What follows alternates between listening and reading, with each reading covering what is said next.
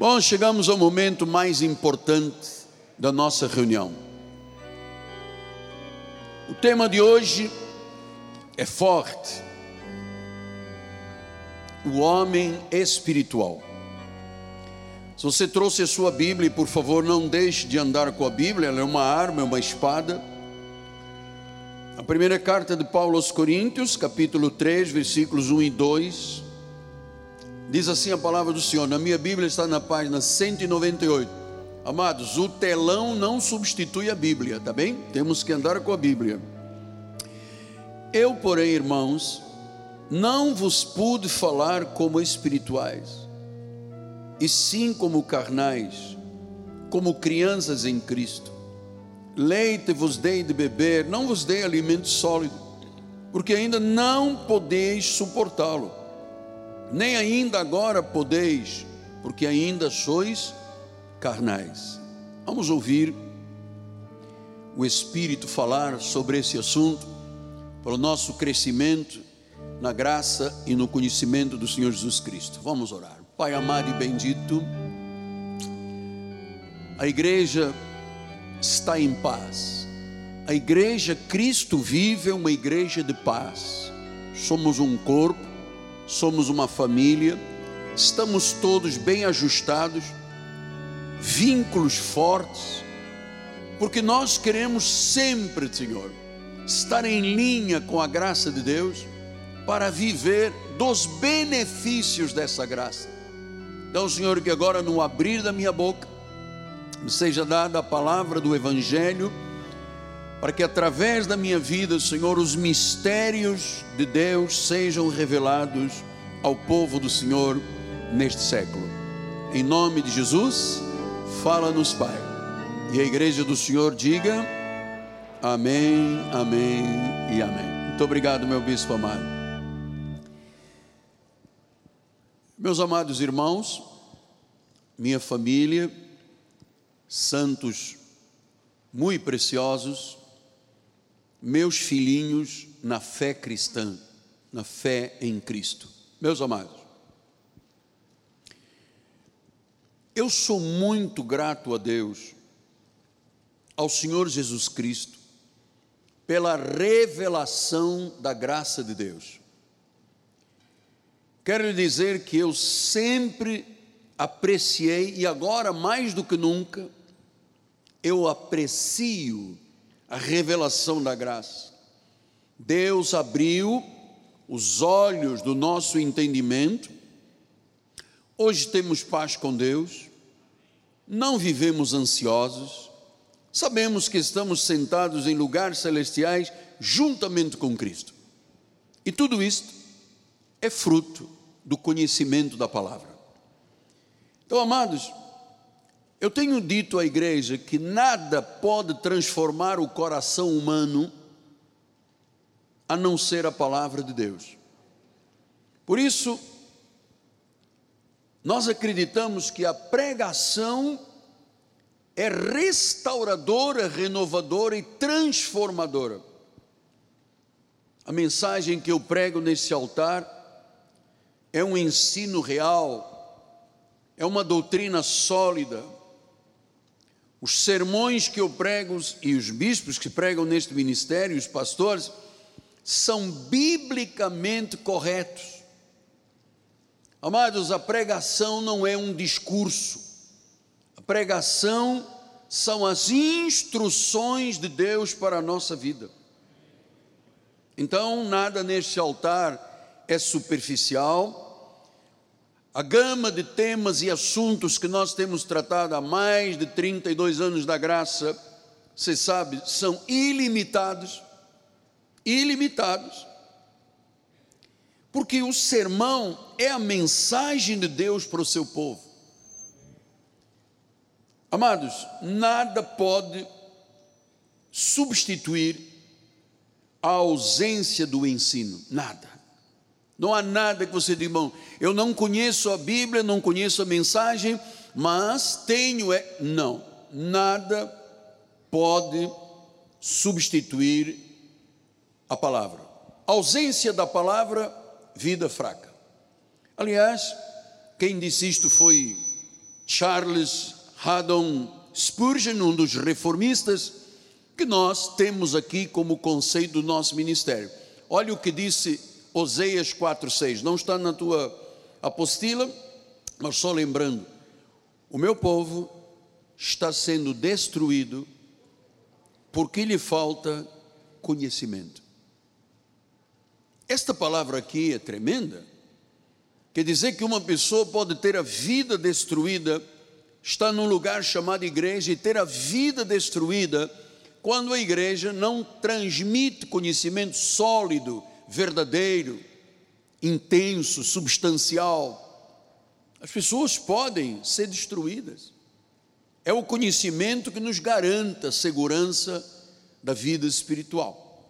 Portanto, vamos agora ao recado de Deus que Paulo transmitiu aos Coríntios na sua primeira carta.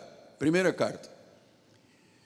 Eu, porém, irmãos. Então, a primeira coisa que nós temos que saber é que Paulo estava falando com irmãos na fé.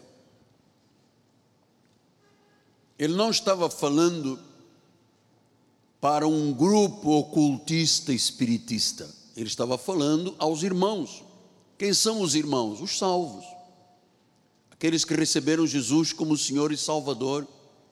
Aqueles que foram chamados e batizados e selados pelo Espírito Santo. Esses são os irmãos.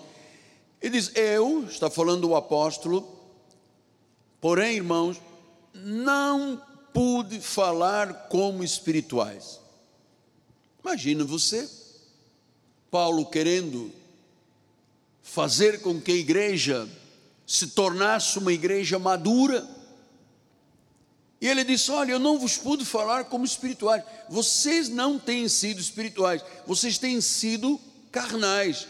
Vocês são como crianças em Cristo. Pastor, Quantos tipos de pessoas existem? Os espirituais, os carnais, dentro da obra de Deus, e fora da obra de Deus, aqueles que são os crentes naturais, aqueles que não aceitam as coisas de Deus e são loucura. Diz que tudo que é de Deus é loucura. Mas tem pessoas que têm esta fé. Tudo que é de Deus é loucura. São os homens naturais. O mundo tem bilhões de pessoas, de homens naturais, que ainda não entenderam a palavra. Pastor, e o que é um carnal? O carnal é aquela pessoa contornada e controlada pela carne, pela lógica, pela sabedoria humana. Pastor, e quem são os espirituais? Os espirituais são os experientes os maduros, aqueles que são alimentados com alimento sólido, que sabem que leite não é suficiente. Se você alimentar uma criança com leite, um ano, dois anos, dez, vinte, ele vai ser um, um adulto raquítico. Há uma hora que tem que ser comida sólida. Então, é, ele chamou de crianças em Cristo, quer dizer que eram cristãos, mas as atitudes que tinham eram carnais, cheios de lógica, cheios de sabedoria humana. Então, você sabe, este ministério, com muita humildade, recebe a palavra do Senhor.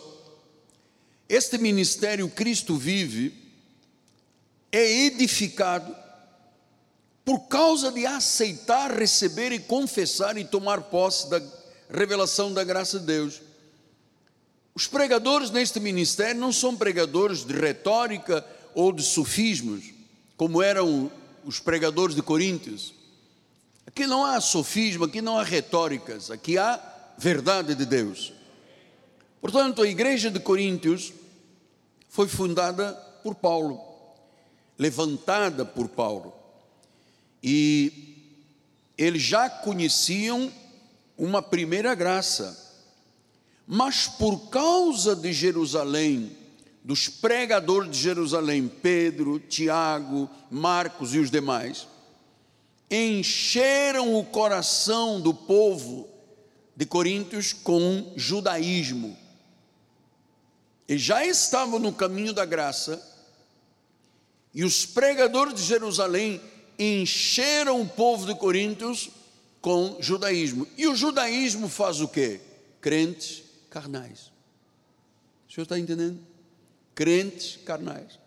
Aquele crente que vê o diabo em tudo, aquele crente que perdeu a salvação, aquele que pensa que Deus apaga o nome do livro da vida, crê em Jesus, confessa Jesus, mas ainda não amadureceu, ainda não não rasgou o seu coração, não são as vestes, o coração, como disse o profeta, não rasgou o coração diante de Deus, e então todas as suas atitudes são cheias de judaísmo. Vou jejuar para o diabo ser derrotado. O diabo já foi derrotado há muitos anos. Eu vou buscar o Espírito Santo no monte lá em Campo Grande. Oi, você já tem o Espírito Santo que te buscou. Aliás, ninguém pode dizer que Jesus é o Senhor se não for pelo Espírito. Pastor, mas e, eu ouço dizer que nós podemos ir para o inferno. Amados, nós não fomos postos para a ira. Fomos postos para o dia da redenção. Então, só diz isto quem é maduro quem se alimenta de alimento sólido. E alimento sólido, amado, não é retórica nem sofisma. Alimento sólido é verdade. Paulo diz: conferindo coisas espirituais como, com espirituais. Então, Paulo diz: Eu não vos pude falar a espirituais. Você imagina uma igreja de crianças que Paulo diz: Eu não vos pude falar como espirituais. Porque Falar como espirituais é o que nós estamos falando hoje aqui. Uns já são 100 por um da semente, outros 60, outros 30, mas a verdade é que há um crescimento a cada dia do próprio pastor da igreja. Eu lhes confesso, amado, eu tenho que buscar a face de Deus todo dia, eu tenho que orar a Deus todo dia, eu tenho que me humilhar diante de Deus para que não seja o Miguel Ângelo. Miguel Ângelo não vale nada, serve para nada, é carne, é pó.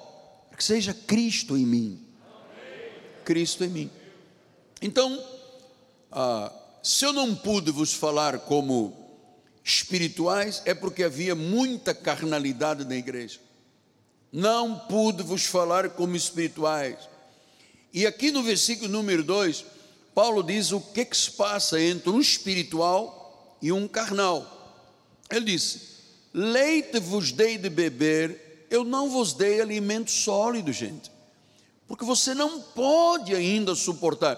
Quer dizer que há um momento, amado, em que a pessoa passa a suportar, a entender, a ser esclarecido com a mensagem da graça. Por isso que eu disse: este altar não faz discursos. Este altar traz as instruções de Deus, tal qual como Paulo disse: aquilo que eu recebi do Senhor, eu passo à igreja. As instruções que eu recebi do Senhor. Então, é, muita gente na carnalidade, Paulo diz: não posso vos falar a espiritual, porque vocês estão bebendo apenas leite. Você precisa de alimento sólido. Mas a verdade é que você não pode suportar ainda o alimento sólido, nem ainda agora podeis, porque ainda sois carnais. Então, o carnal, aquele que é dirigido pela lógica, pela sabedoria humana, vamos ver se dá certo, que se Deus falhar, eu tenho banco, aquele que não vê Deus como a sua fonte, aquele que tem os olhos fixos no homem, em vez de ter os olhos fixos em Jesus Cristo, é crente, é salvo, mas a sua vida é raquítica espiritual, é frágil espiritual. Paulo disse: carnais, não sois espirituais, ainda sois carnais. Então, o carnal é a pessoa débil, é a pessoa, no fundo, no fundo, pecaminosa, é a pessoa que não cresce. Você, você imagina, nós estamos agora tendo a experiência dos nossos netos, olha aí, a bispa está aqui com a netinha. Eu já estive com a nossa netinha no meu gabinete.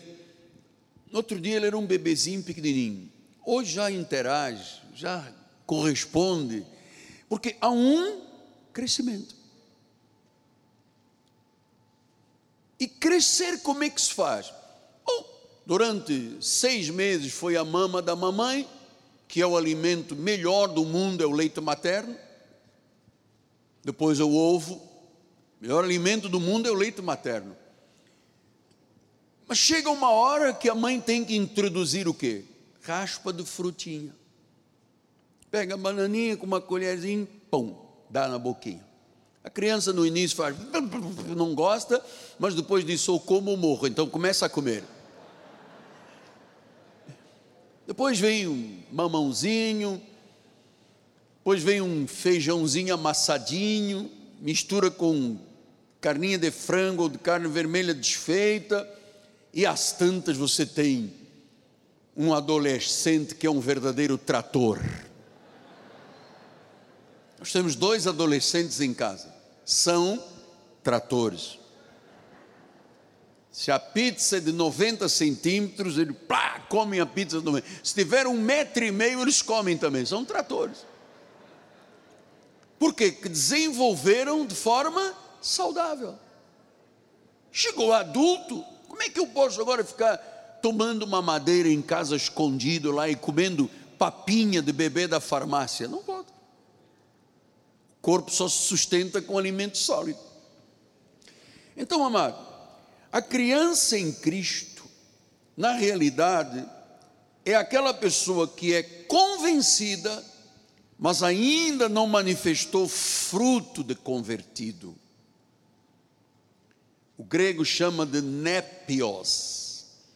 Népios quer dizer imaturos, infantis, débeis. Eu vou lhe dizer, no início da minha vida ministerial, aliás, da minha vida cristã, 46 anos atrás, eu, quando confessei Jesus, primeiro na cama do hospital, depois na igreja. Eu ainda tinha atitudes de népio, de criança. Achava que igreja, não é esse negócio de igreja, todo dia culto. Foram os primeiros meses. Então eu estava sendo um crente carnal, punha a minha vontade na frente de Jesus. Até que um dia, Vou lhes contar, não sei se já contei isso aqui na igreja. Eu tinha hastes metálicas, como eu tenho aqui dentro dos fêmures, tirei a da direita, mas quando tirei as duas, quando fui me virar na cama, a perna quebrou outra vez. O osso entrou pela virilha, uma guerra, uma luta titânica de dores. E aí eu comecei a entender que com Deus não se brinca que Deus não se deixa zombar. Porque eu muitas vezes digo, Deus, tira-me do hospital, eu quero viver, eu quero, eu sou um pássaro que não posso estar em gaiola. Mas quando Deus me deu essa oportunidade, eu imediatamente comecei a dizer, não, mas não é bem assim e tal. Isso era o crente carnal. Até que essa experiência de dor me levou a abandonar a vida de criança para passar a ser um adulto espiritual. Um adulto espiritual. Então, quem recebe a graça de Deus, quem é cortado pela graça de Deus, sai da criancice. Eu vou lhe dizer, é, eu acredito que quando uma pessoa realmente é cortada pela graça, ela imediatamente se torna numa pessoa madura. Enquanto é a lei, o demônio, o diabo, a pombagira, óleo, sal, isso é criança. É salvo, como pelo fogo, o senhor sabe, mas é uma criança. Qualquer coisa perdi a salvação. Eu, os crentes não me amam, me abandonaram, estou sozinho. É, crente carnal. Mas a pessoa que é cortado, né? Diz que é uma espada de dois gumes, que corta de alto a baixo, separa juntas e medulas, mostra o que é carne, mostra o que é espírito. E diz que esta palavra, irmãos, ela tem um poder que penetra até os intentos do coração.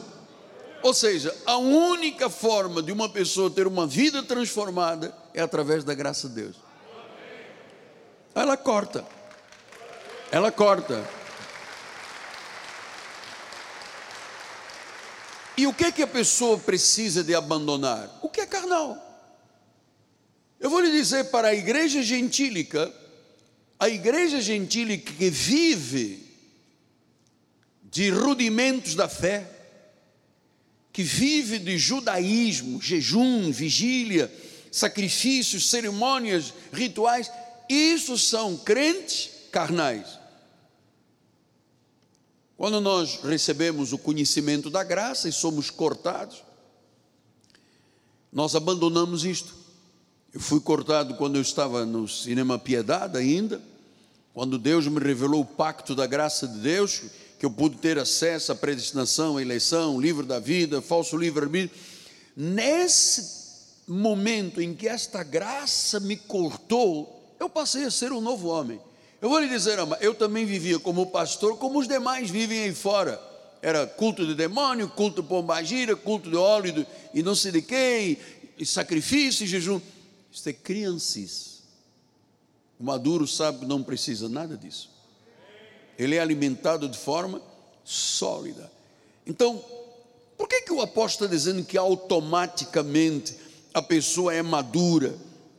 quando é cortado pela graça. Porque Pedro ensina em 1 de Pedro 5,10, olha que lindo.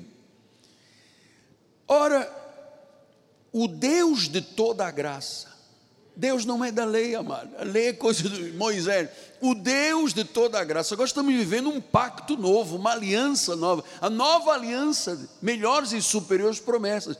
Então ele diz: o Deus de toda a graça, que em Cristo chamou, vos chamou, quer dizer que a graça através de Cristo nos chamou à sua eterna glória. O chamado não é para depois, no meio da viagem, ir para o inferno, é para a eterna glória. Jesus disse isso. As minhas ovelhas ouvem minha voz, eu lhes dou vida eterna, jamais perecerão eternamente, e das minhas mãos ninguém pode arrebatar. Entende, Galvão? Ninguém pode arrebatar. Por isso é que ele diz: o Deus de toda a graça em Cristo vos chamou na sua eterna glória, depois de teres sofrido por um pouco, como é que nós sofremos por um pouco? No tempo que nós não tínhamos conhecimento da graça de Deus. Sofremos. Eu então achava que de vez em quando eu perdia a salvação. Eu me recordo no tempo em que nós fazíamos muitos apelos, quem quer aceitar Cristo, amado, vinham as mesmas pessoas todo domingo, toda quarta-feira, porque não eram cristãs, crianças em Cristo. Elas não tinham certeza da salvação. Então, brigou com a esposa, vou lá domingo à igreja, confesso e aceito Jesus, então eu tenho a minha consciência tranquilizada por isso. Você é criança. Pastor, eu ia muito bem na minha vida, mas eu percebi que de repente Satanás colocou uma casca de banana e eu dei uma escorregada violenta, fiquei oito meses sem vir à igreja, abandonei a fé. Amado, voltou por quê? Porque é crente, que é salvo pelo fogo, com atitudes de criança. Então ele diz: depois de ter sofrido, eu sofri um pouco grande, um poucão, porque eu jejuava quatro dias era pouco, jejuava uma semana era pouco, eh, vigiliava dois, três dias, era uma loucura. Eu sofri muito. Então, depois de ter sofrido um pouco, agora veja por que isto é automático. Ele mesmo, ele quem? O Jesus de toda a graça, aquele que chama. Pastor, mas espera aí, mas eu ouvi dizer que o homem tem livre arbítrio. E a Bíblia diz que não, que é Deus que chama. Estás a entender? É Deus que chama. Ele diz: Ele mesmo vos há de, isto é obra de Deus na vida de cada um de per si. Ele mesmo vos há de aperfeiçoar, firmar, fortificar e fundamentar. Ele mesmo. Ele mesmo fortifica, aperfeiçoa, fundamenta. Então, quando nós dizemos assim, amados, isto são princípios, são fundamentos, é Deus que dá os fundamentos. A pessoa vem com montes de coisa, porque veio do espiritismo, da igreja romana, cheio de problemas. Deus começa a aperfeiçoar, ele pega o diamante bruto e começa a lapidar. Enquanto ele está bruto, ele é criança em Cristo, faz coisa de criança, diz o diabo tirou minha salvação, eu acho que Deus apagou meu nome, eu não mereço, apóstolo, eu não mereço, eu sou um pobre de um pecador. Isto é tudo criancice. Chora, chora. Isso é criancice. Há um momento, amado, que Deus, o Deus de todo, ai, o Deus de toda a graça, Ele aperfeiçoa, Ele firma, Ele fortifica e Ele fundamenta. Então nós estamos diante de algo muito importante: aperfeiçoados, firmados, fortalecidos e fundamentados. Então, quando uma pessoa foi por Deus, porque isso não é obra do pastor da igreja. Às a pessoa, ah, eu não consigo viver sem a mensagem do apóstolo. Não, não é a mensagem do apóstolo, é a mensagem de Jesus. O apóstolo é apenas a boca que fala. Quando você é aperfeiçoado, firmado, fortificado, e note uma coisa: isso não acontece vindo uma vez de vez em quando à igreja, isso é um processo de crescimento paulatino. Diz que é de glória em glória, de culto em culto. Você vai começando a ter esse aperfeiçoamento. Quando uma pessoa é aperfeiçoada, firmada, fortificada e fundamentada, ela começa a ver as coisas como Deus vê. Vem a doença, em vez de dizer, eu vou morrer, ele diz assim: eu te rechaço, você é uma mentira de Satanás. A verdade é que pelas chagas de Cristo eu sou sarado. Bom, começamos a usar as armas espirituais de Deus poderosas em Deus. Quando você vira uma pessoa poderoso em Deus, ele está usando armas espirituais. Ele já não é mais criança. Criança não usa armas espirituais. Criança chora, fica desesperado, pede oração a todo mundo. Quando o poder de Deus está na minha vida, é igual ao que está na tua vida. Diz que Ele deu uma medida igual de fé e repartiu a cada um. Eu tenho a mesma fé que você tem. Eu tenho mesmo. O que às vezes faz diferença é a confiança na fé. Paulo disse: a vossa confiança tem grande galardão. Então, por que, que parece que eu tenho mais fé? Ou alguém tenha mais fé que outro? Porque na realidade, é, se confia. Eu confio muito em Deus, amado. Eu confio muito em Deus. Então, depois de ter sofrido por um pouco, deixamos de ser crianças. Ah, eu ouvi um velho pregador dizendo: enquanto a graça não ilumina, as escamas não saem dos olhos e os véus do coração, nós somos como ignorantes na palavra. Não é ignorantes no contexto negativo ou pejorativo, ignorantes na palavra. Tanto é que Deus disse que no tempo da ignorância, Deus perdoa. Ele não vai buscar fatos do tempo da ignorância, mas o que Deus quer é que a igreja realmente viva a verdade. E quando uma pessoa vive a verdade, ela não é mais arrastada por ventos de doutrinas. Ela não aceita a per... Olha, eu vou lhe dizer uma coisa: eu tenho 42 anos de pastor, 46 de cristão. Eu nunca, zero, nunca na minha vida, eu liguei para um irmão de outra denominação e disse: Venha para a nossa igreja. Nossa igreja é que é a igreja. Nunca. Por isso, eu lhe assevero que quem te chamou aqui foi Jesus Cristo. Não podia ser de outro jeito. Não podia. Porque se eu venho para a igreja por causa de um irmão, eu nunca, eu abandono a igreja porque eu nunca fui de Cristo. Então, eu não vim para a obra de Deus porque alguém, eu vim para a obra porque Ele me chamou, porque Ele te chamou.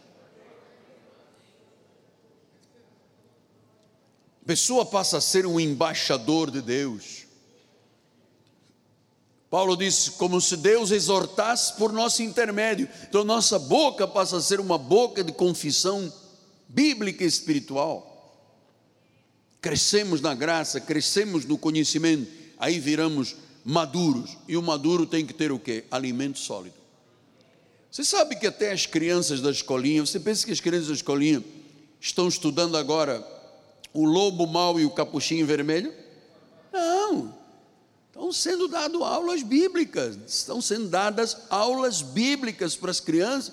Eles lá já aprenderam a salvação, já aprenderam a contribuição, já aprenderam a oração, porque nós não ensinamos capuchinho vermelho, nós ensinamos Jesus Cristo, Senhor. Ensina a criança e quando for velho, jamais se desviará. Agora veja que Paulo escreve uma segunda carta a Coríntios. A primeira carta, vocês são carnais, vocês são crianças, vocês só vivem de, de alimento líquido, leite, você não pode suportar o que é sólido. Aí escreve uma segunda carta com outra dimensão totalmente diferente. E ele diz em 2 de Coríntios 1,15: Com esta confiança, eu resolvi primeiro encontrar-me convosco para que tivesseis um segundo benefício. Algumas Bíblias dizem uma segunda graça.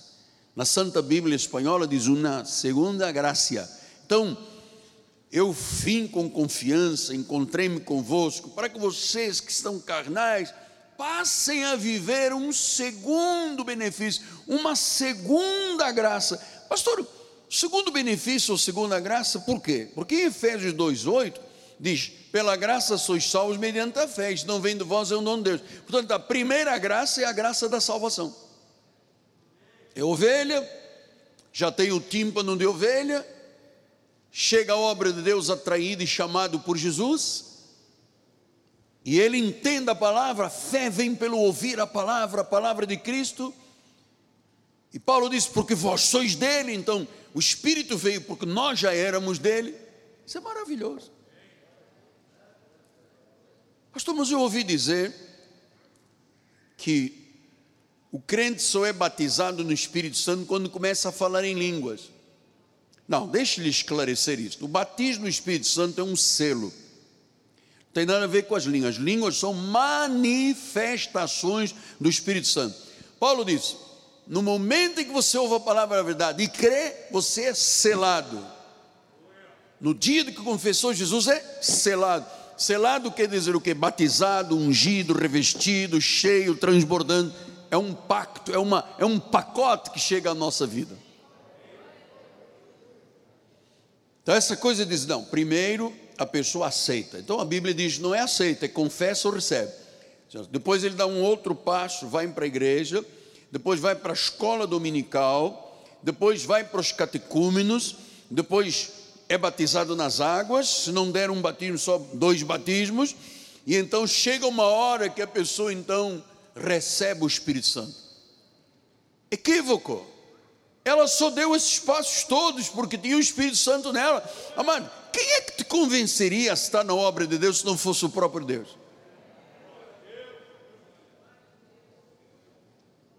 Você não está aqui pelos bonitos olhos do apóstolo?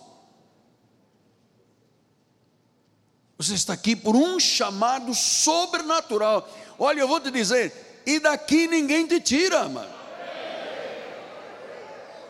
Então, quando confessamos a Jesus como Senhor, nós participamos da primeira graça.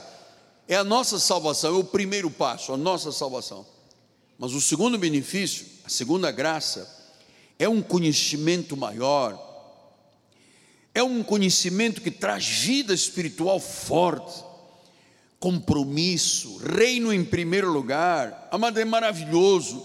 A pessoa na segunda graça, ela vive por fé, sem ver, não precisa de ver. Acredita que Deus está comigo, eu acredito que Deus está comigo, você acredita que Deus está com você. E aí vem os embates. Todos nós passamos por embates no dia a dia. Mas eu ouvi um velho pregador dizendo que nós somos como o gato é quando você pega um gato e atira para ele, cai como? De pé. Estamos aqui de pé. Estamos aqui de pé. Não sei como é que acontece, é por milagre. Estamos aqui de pé, cabeça erguida, todos lúcidos, orientados, cheios de saúde de Deus. Ui, Deus me disse há pouco, quando eu estava ouvindo a menina Júlia louvar o Senhor, Deus me disse: Eu operei um grande milagre em alguém esta manhã, mano. Eu operei um grande milagre. Alguém aqui veio pedir cura, já recebeu, amado. Ah, eu vou lhe dizer: livre de dívidas. Pastor, como é que o senhor diz isso? Porque eu, eu tenho uma segunda graça na minha vida, eu acredito mesmo no que Deus diz.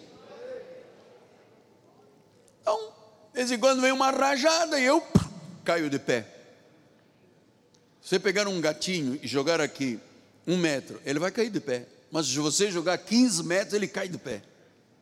Ele não cai de costas, cai de pé. Nós estamos de pé, amado. Por graça. Por graça. Por graça.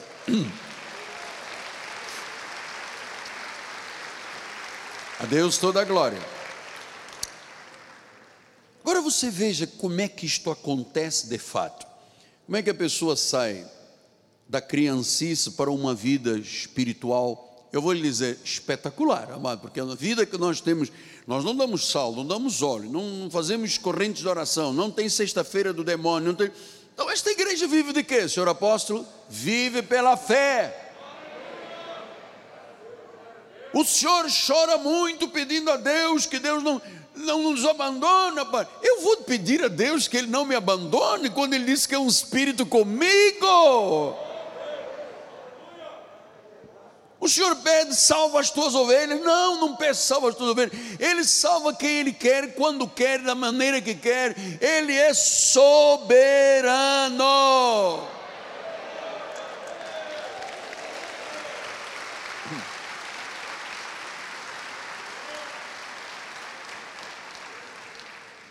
Você está percebendo que a minha linguagem é madura? Então, onde está o momento da ruptura?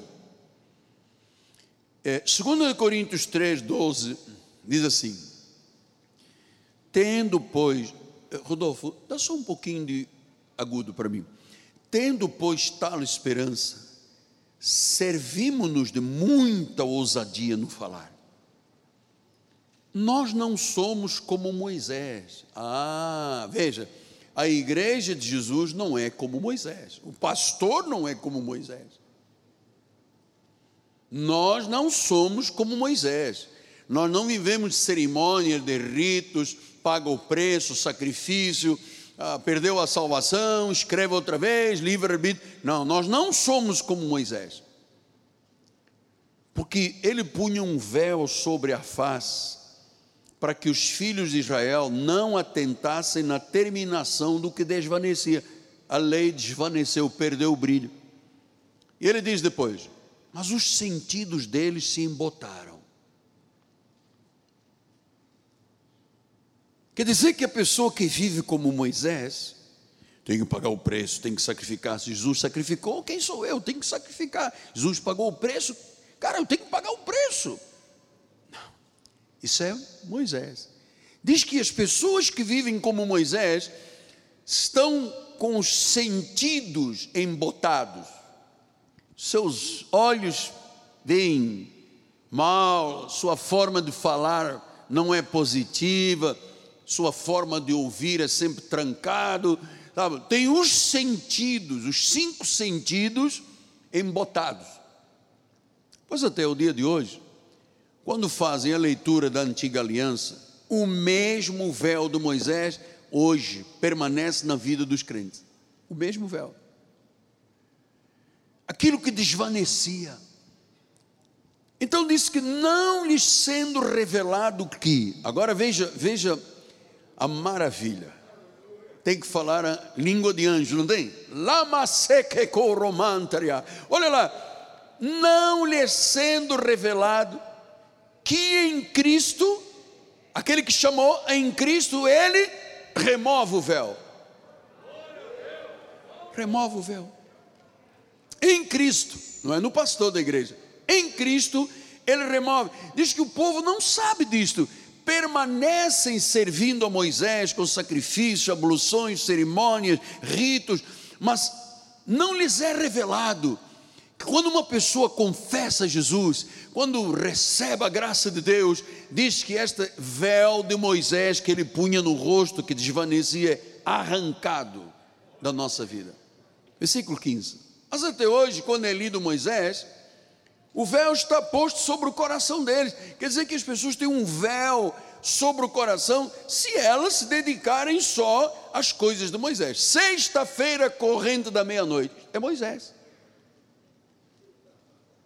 Vamos distribuir o sal grosso. Moisés. Vamos sacrificar no monte do Mendanha. Isso é Moisés. Com todo respeito, é Moisés.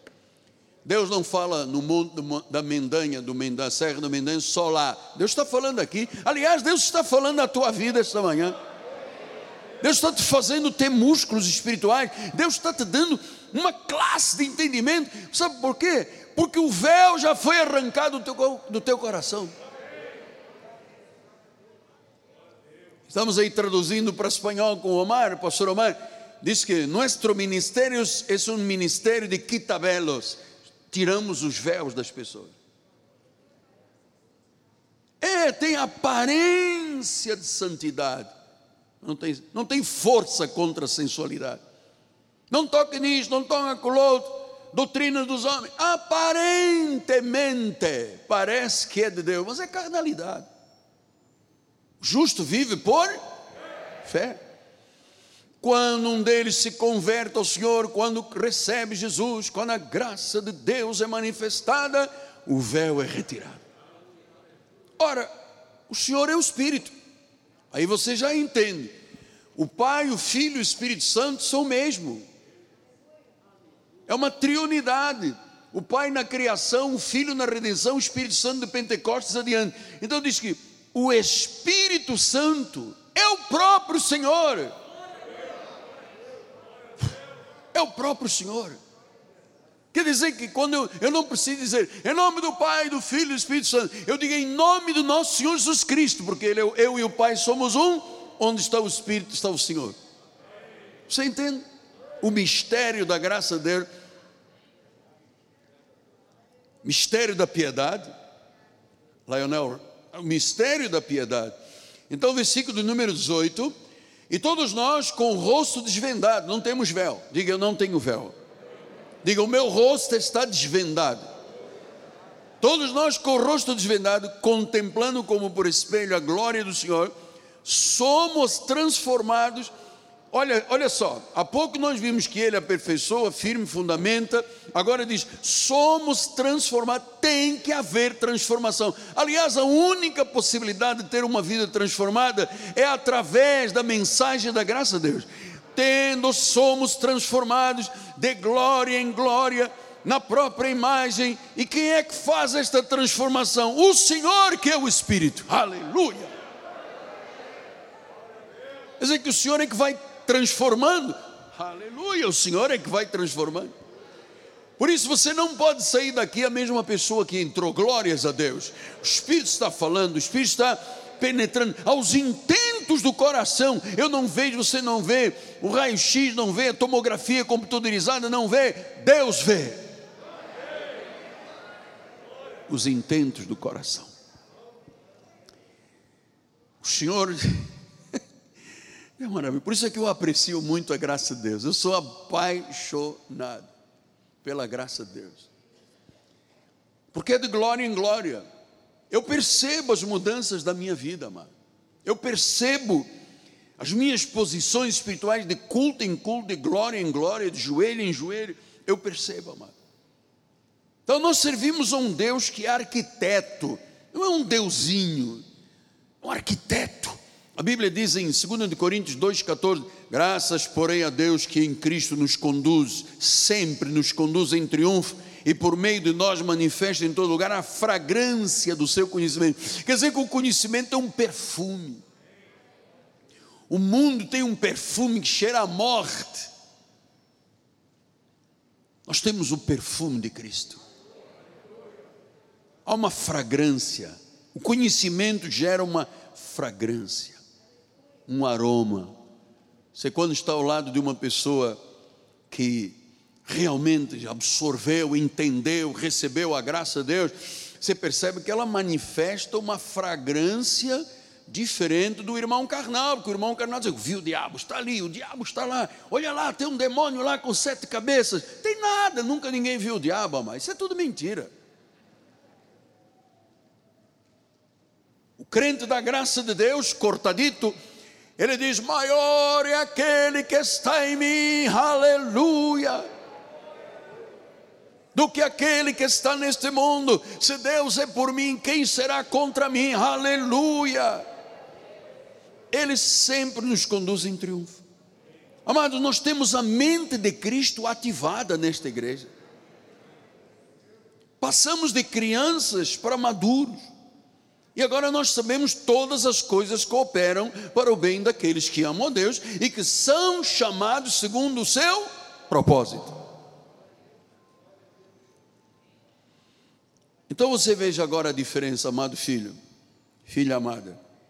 Na primeira carta, Paulo diz: Eu não pude vos falar como espirituais. Na segunda carta, diz: Vocês vão conhecer um segundo benefício. Vocês vão sair aí da, dos brinquedinhos, do jejum, a chupetinha de bebê. Você vê, se você tira uma chupeta de um bebê, ele grita, ele faz um. Ah, minha chupeta e tal.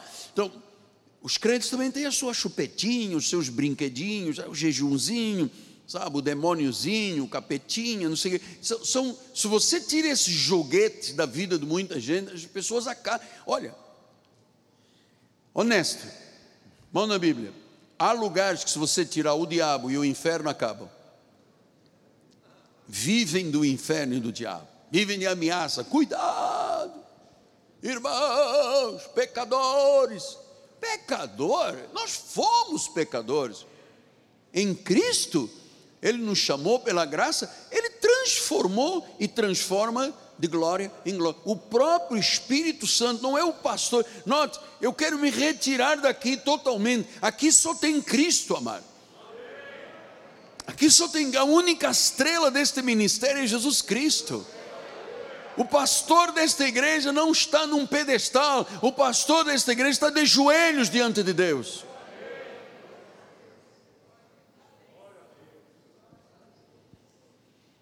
Então, na primeira carta, eu não pude vos falar como espirituais. Na segunda, eu tenho um segundo benefício, uma segunda graça. Então, há crentes que, quando tiram as coisinhas da lei, eu me recordo quando nós saímos da lei para a graça, de crianças para maduros, um dos nossos pastores, que eu muito amo, chegou e disse: Apóstolo, como é que nós vamos viver? Agora não tem unção com óleo, não tem culto de consagração ao sábado de joelhos, não tem nenhum sacrifício, não vamos mais ao monte, não passamos dias sem comer. Como é que nós vamos viver nesta igreja? Eu disse: pela fé. Nós não temos instrumentos, joguetinhos, hum, sabe? mamadeira. Nós, nós saímos disso, ai, eu, graças a Deus, saímos disso aqui. Entender a segunda graça é viver como um espiritual. Então há crentes que quando se tira isso, começam a fazer obras. Às vezes a pessoa erra e depois quer acalmar a sua consciência e paga um sacrifício. Mas Paulo disse em Romanos 11,6: se é pela graça, já não é pelas obras. Do contrário, a graça já não é graça.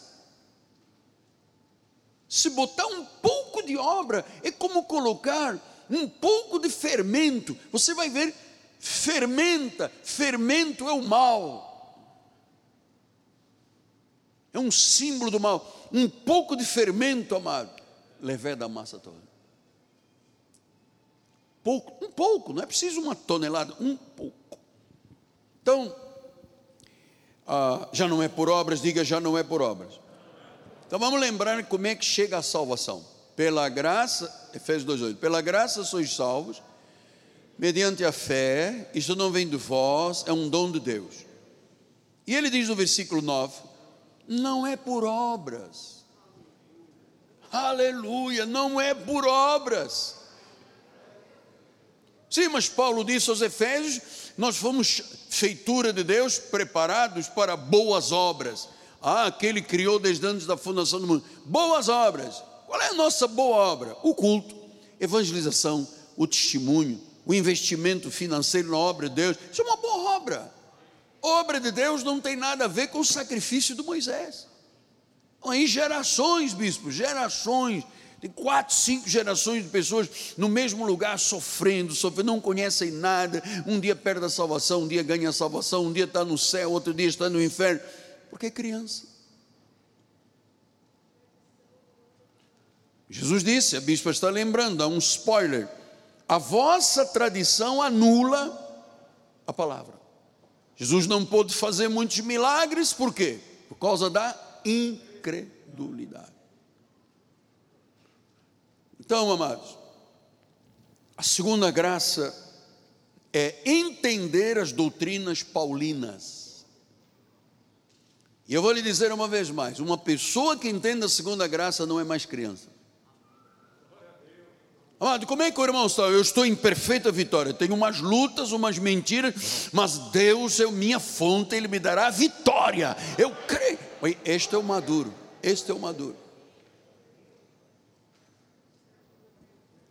Então, 1 Coríntios 2, 6 e 7 diz: Entretanto, olha que lindo isso aqui. Vamos lá. Entretanto, expomos sabedoria entre os maduros, os experimentados. Quer dizer que o experimenta. Por isso é que esta igreja é muito exigente. Aqui não dá para enrolar ninguém. Depois da revelação de tantos anos, por que, que eu não deixo pessoas de fora virem pregar no nosso ministério? Porque, amado, vão lançar fermento. Vão lançar fermento. Só pode subir aqui, você veja os bispos que pregam aqui na igreja, os pastores que pregam, são pessoas cortadas, comprometidas, alinhados, experimentados, experientes. E ele disse: Nós expomos sabedoria entre os experimentados, não sabedoria deste século nem dos poderosos desta época, que se reduzem a nada. Se a sabedoria humana se reduz a nada, mano. Sabedoria humana conspira contra o Brasil. Sabedoria humana conspira sobre, contra o crescimento do Brasil. Sabedoria humana não acredita que nós já temos quase 18 milhões de pessoas curadas de Covid. Não acreditam. Só vivem dizendo, oh, vai morrer, oh, não pode cloroquina, oh, não pode ivermectina. Não pode o quê, se o médico diz que pode? A medicina, amado, é a medicina. Então diz, não pude vos falar. Essa sabedoria do século se reduz a nada. Versículo número 7 diz: Falamos em sabedoria de Deus, falamos em mistério sabedoria que esteve outrora oculta, a qual Deus preordenou desde a eternidade para quem? Para a nossa glória. Não tenha medo de receber essa palavra, gente. Não tenha, foi Deus que fez. Para a minha glória, para a tua glória, amado.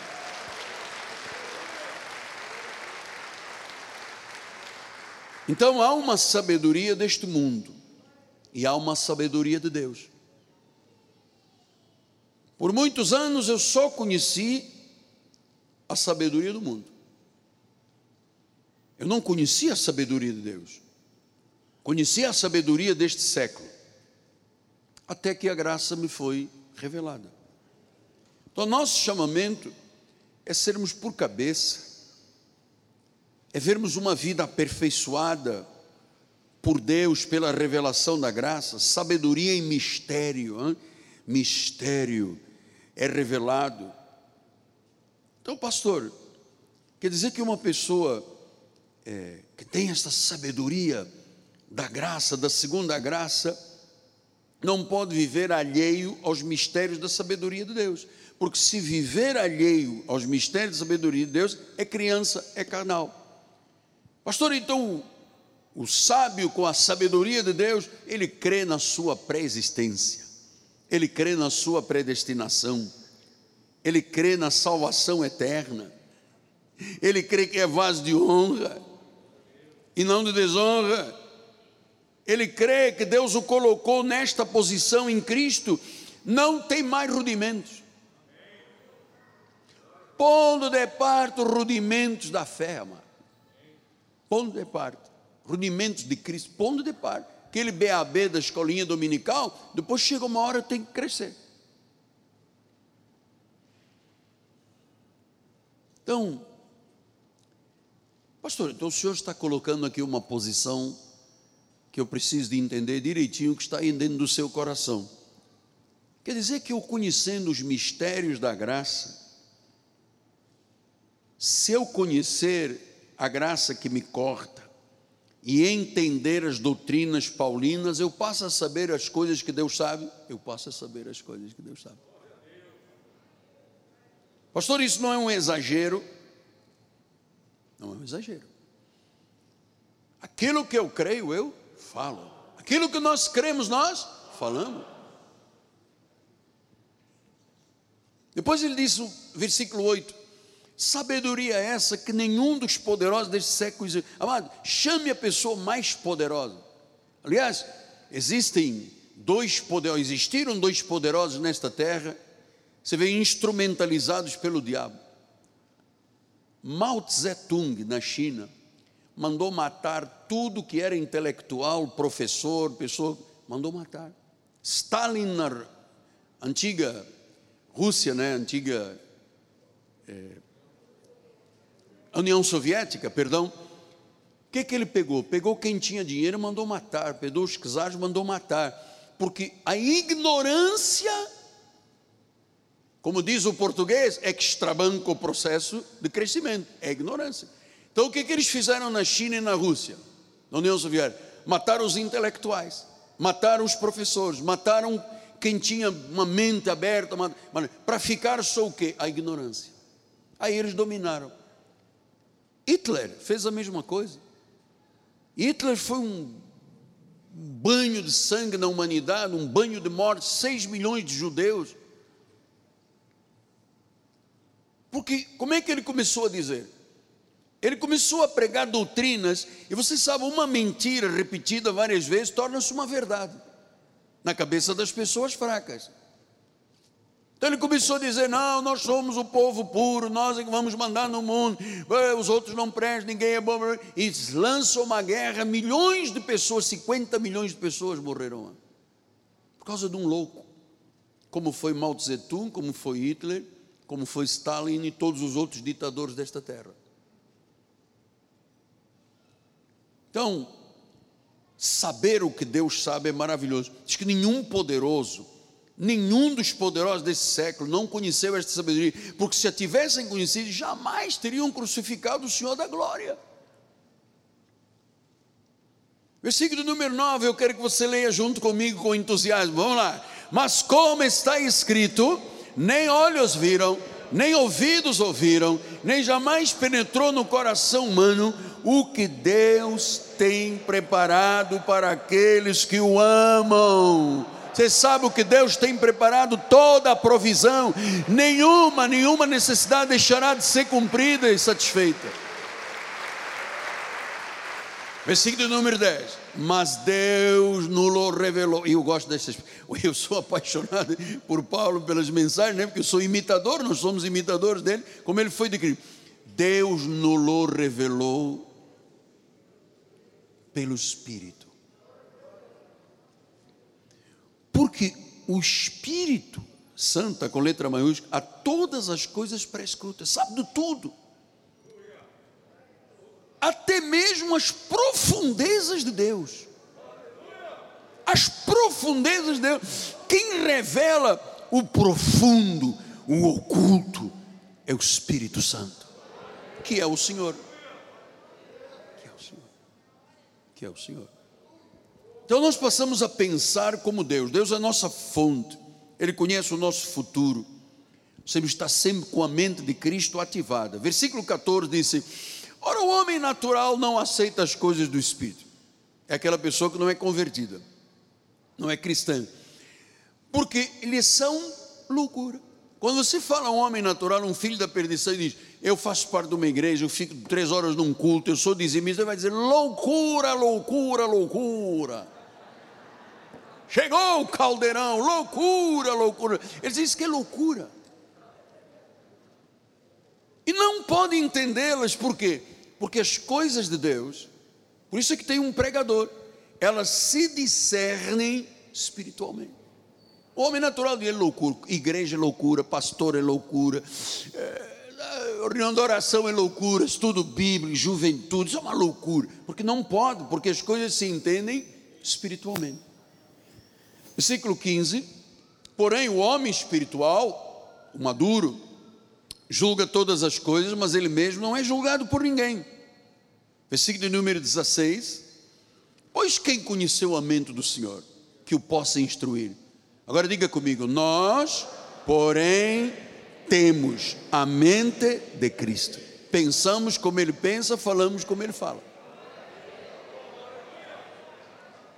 É isso aí.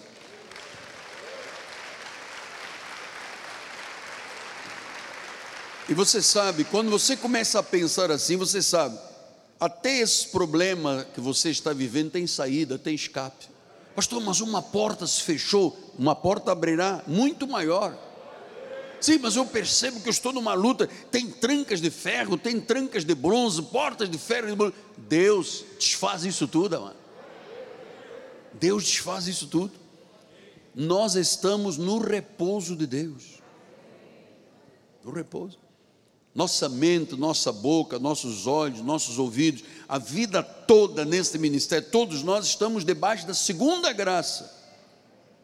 Temos a mente de Cristo ativada, a mente de Cristo, quem tem a mente de Cristo, amado, não tem escuridão, não tem trevas, não tem dúvida, não tem lógica. Diz: Deus diz, eu creio, estou focado na vontade do Senhor, Ele é boa, perfeita e agradável. Oh Deus, sabe, quem tem esta mente de Cristo, amado, é maravilhoso. Não tem escuridão, olhos iluminados. A graça não é vã, amado. Então, para uma pessoa ir para a maturidade, tem que entender esta sabedoria predestinada, que Paulo revelou, o único, que ele recebeu, foi o terceiro céu, e Deus deu as instruções para a igreja, e foi ele que começou o cristianismo de fato, porque até Antioquia, é, os cristãos eram chamados de do caminho. Então, com a presença de Paulo em Antioquia, Barnabé e os demais pregadores, pela primeira vez o povo de Antioquia chamou os do caminho de cristãos. E esse cristianismo não tem nada a ver com Moisés. Foi Deus que revelou essas 14 epístolas de Paulo. Então, quando você é, entenda a sabedoria, quando você entenda a sabedoria de Deus, você sai da carne para uma vida espiritual. E você sabe que isso tem que ser puro, é genuíno. É, alguns anos atrás, acho que uns 30 anos, estava começando o ministério, 40 anos atrás, foi lançada uma filosofia aí chamada Teologia da Libertação. Foi a maior desgraça que a Igreja Católica podia receber. Por quê? Porque ela unia a igreja ao socialismo, a igreja as regras do socialismo. Então, esse homem fez a cabeça de muita gente, até que isso chegou ao conhecimento do Papa João Paulo II. O Papa leu e disse: opa, excomunga, excomunga esse homem, tira-o da igreja. Esse homem abriu uma ferida que está purgando até hoje. A teologia de libertação. Então, é uma mancha que ficou na igreja católica. Agora veja uma coisa interessante passados 42 anos ou 40 anos, vem um novo Papa e adota a teologia da libertação. Tira a Bíblia, diz que a Bíblia está ultrapassada, está velha, e vamos usar a teologia da libertação.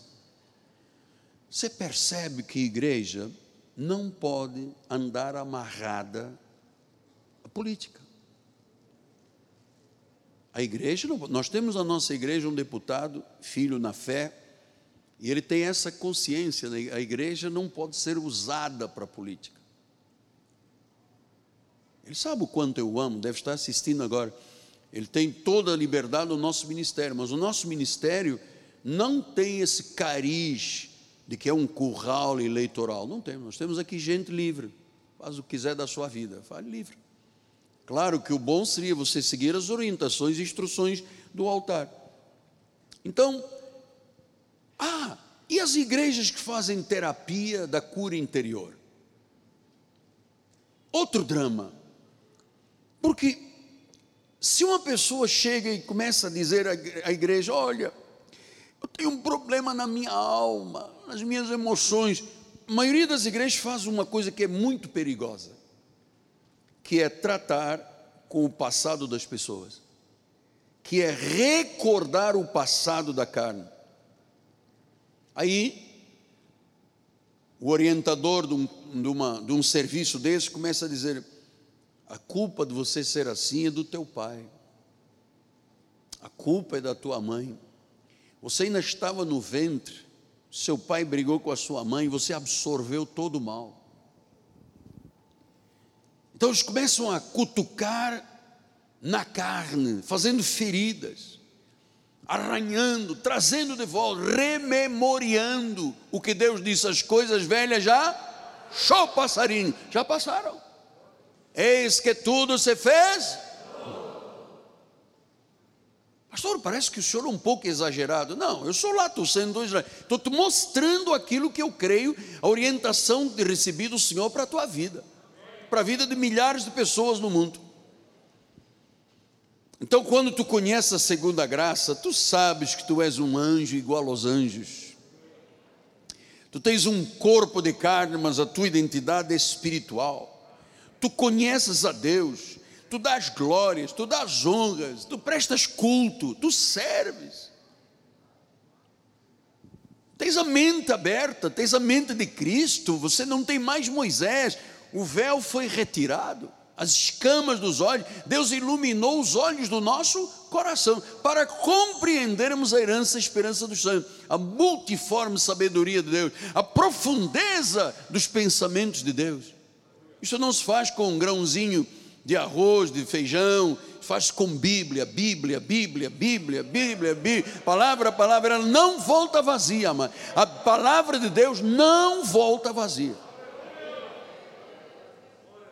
Então imagine, senhor, com todo respeito, mas eu tenho que falar. Deixa eu só beber aqui um pouquinho d'água.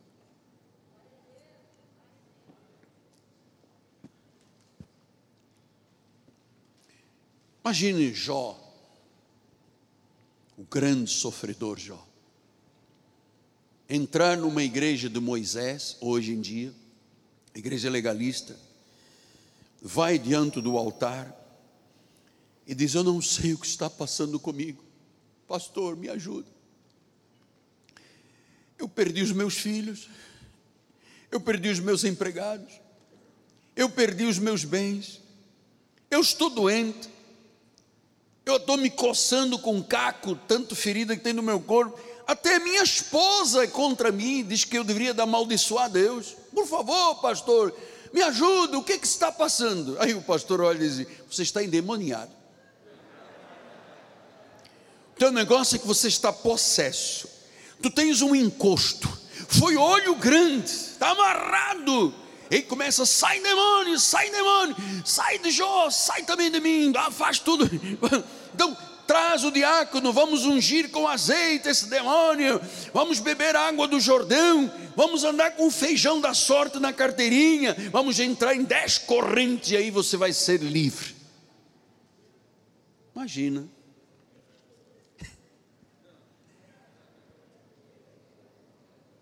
Jó passando por tudo isso. E Deus estava em silêncio. Até que finalmente, Jó 42, 2, 13, 5 e 10 diz. Ele não entendia porquê, né? Porque se, se alguém chega a uma igreja e perdia a mulher, perdia os filhos, perdão, perdia os filhos, os empregados, o gado, as casas, vão dizer o quê? Vão dizer que está endemoniado, foi o diabo, foi, está possesso por um espírito, tem uma legião, tem uma de frente um Zé Pilintra com uma pombagira de trás, não sei o quê. Aí Jó, os amigos de Jó vieram criticá-lo, os três amigos. Aí Jó passa por um drama violentíssimo. E ele diz: Bem sei que tudo podes. E nenhum dos teus planos pode ser frustrado. Quem é aquele, como disseste, que sem conhecimento encobre o conselho? Na verdade, eu falei, um monte de besteira que Jó falou, eu falei porque eu não entendia. Coisas maravilhosas demais para mim, coisas que eu não conhecia. Estava lá como criança espiritual, apesar de ser um homem temente, ele não tinha maturidade. Então ele disse: Quem é aquele, como disseste, que sem conhecimento encobre o conselho? Eu falava de coisas que eu não entendia, eu falava de coisas que eu não conhecia. Versículo número 5: Eu te conhecia só de ouvir. Eu te conhecia só de ouvir. Mas agora, os meus olhos te veem, Senhor agora eu não sou mais menino, agora eu não sou mais ignorante espiritual, agora eu estou maduro. No meio do sofrimento forjaste um novo Jó. E diz o versículo número 10: mudou o Senhor a sorte de Jó. Deus está mudando a sorte de muita gente neste dia. Quando ele estava orando pelos amigos, eu já orei pelos amigos. Deus vai mudar a sorte, está mudando. E disse que o Senhor deu-lhe o dobro de tudo que possuía. O dobro.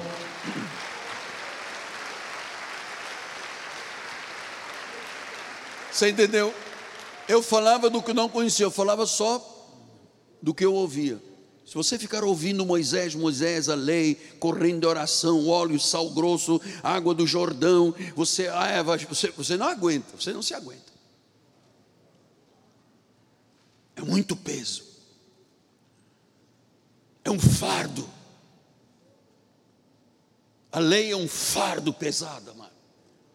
A lei escraviza os crentes. A lei humilha o povo de Deus. A lei chama de pecador a ovelhinha de Jesus. E a pessoa, em vez de crescer, amado, ela começa a diminuir, ela começa até, até rastejar. Olha, faz isto, quer ver?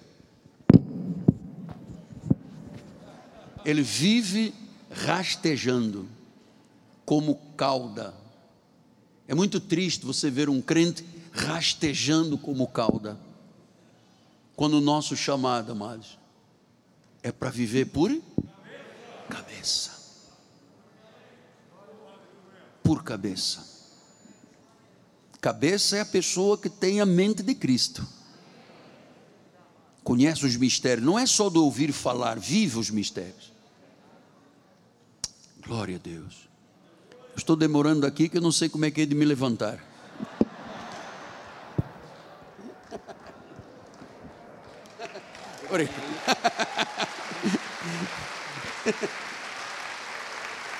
Obrigado, bispo. Obrigado.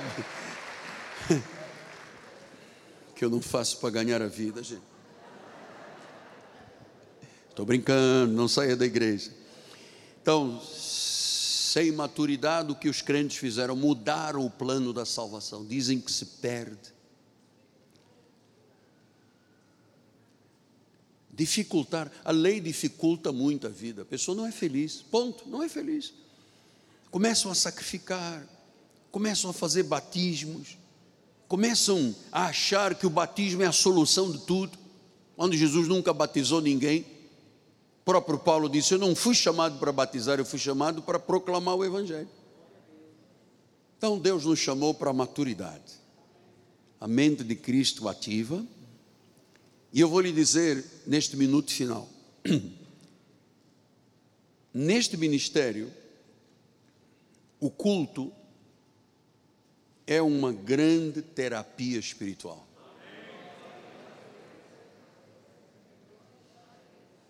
Que às vezes eu também chego aqui cheio de perrengues na vida. E durante o louvor e a mensagem, é uma terapia, mano. Esta é a verdadeira terapia, terapia do espírito.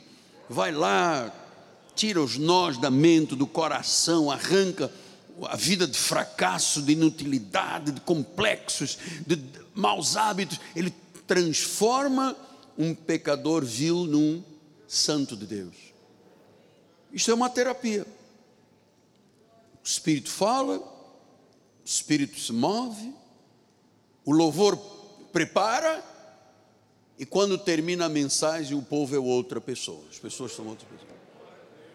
E eu estou terminando a mensagem, lhe asseverando com mão na Bíblia, que você está conhecendo os mistérios da segunda graça. Você sabe, estes assuntos nunca foram falados no mundo evangélico, nunca. Mas são estes que dão alimento sólido.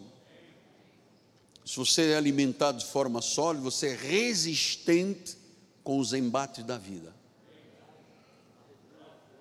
Você é resistente.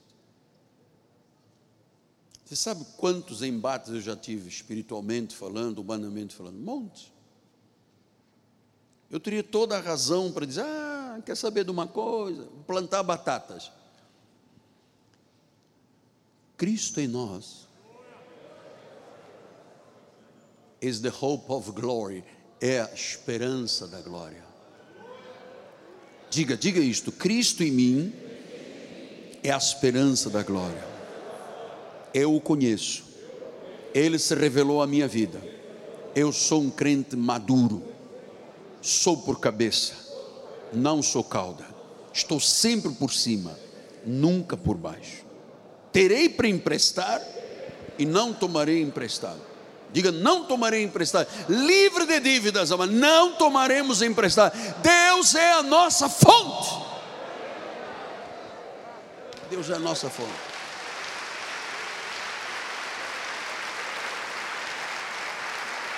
Aleluia!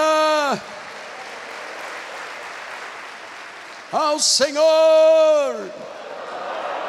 Ao Senhor! Ao Senhor! E aí, como é que você está agora?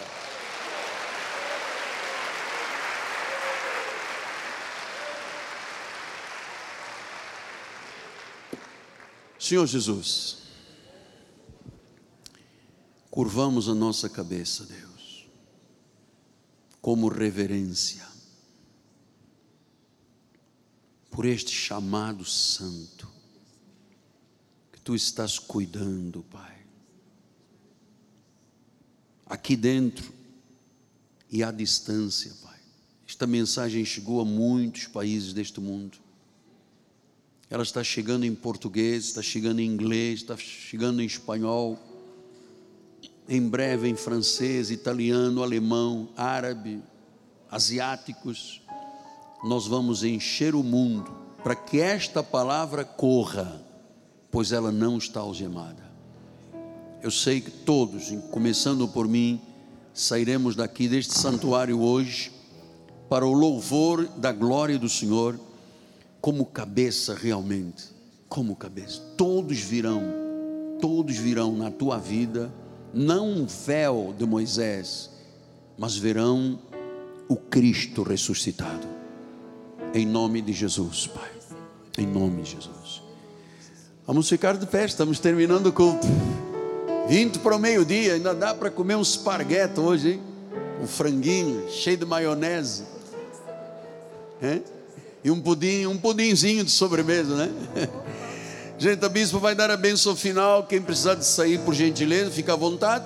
Quem puder ficar, vamos cantar o último hino em nome de Jesus. Bispa. Glória Senhor. Você está feliz nessa manhã? Então respire fundo, levante suas mãos. Obrigada, Senhor, por mais um domingo maravilhoso na tua casa, Senhor. Obrigada, Senhor, por este conhecimento, Senhor que faz com que todos os dias nós construamos uma vida melhor. Obrigada, Senhor, e agora nós pedimos que tu dê ordens aos teus anjos que nos guardem, Senhor que nos livrem de todos os males, Senhor, dos males visíveis, dos invisíveis, Senhor. Senhor, põe-nos a salvo de tudo. Põe anjos, Senhor, à volta de todos os lugares que possamos passar, Senhor. E nós cremos que seremos livrados de todo e qualquer mal, porque maior é o que está em nós do que o que está neste mundo. Saia daqui feliz e abençoado, porque a graça do Senhor Jesus nos basta. Graça e paz, um bom domingo e uma semana feliz. Glória a Deus.